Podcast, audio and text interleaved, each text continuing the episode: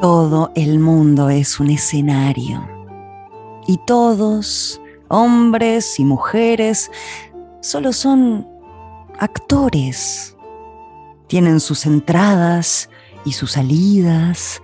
Y cada hombre en su vida representa muchos papeles.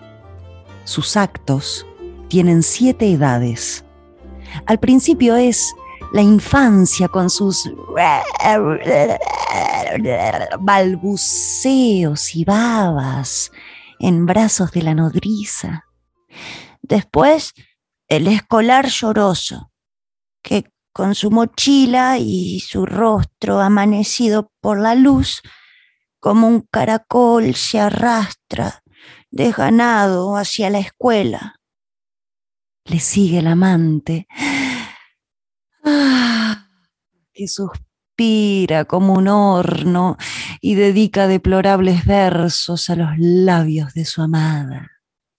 Luego el soldado, repleto de extraños juramentos, celoso de su honor, brusco y rápido en la disputa, persiguiendo la frágil burbuja de la fama hasta en la mismísima boca de los cañones. Hmm.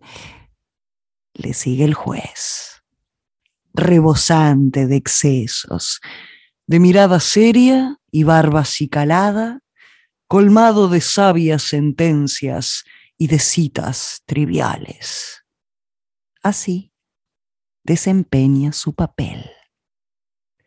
La sexta edad ofrece un escurridizo y pobre payaso con lentes en su nariz y una petaca en un costado. Su miembro juvenil bien a salvo en un mundo demasiado grande para su triste encogida.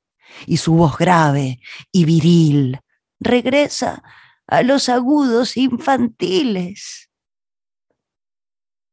La última escena con que culmina esta memorable y extraña historia es la segunda infancia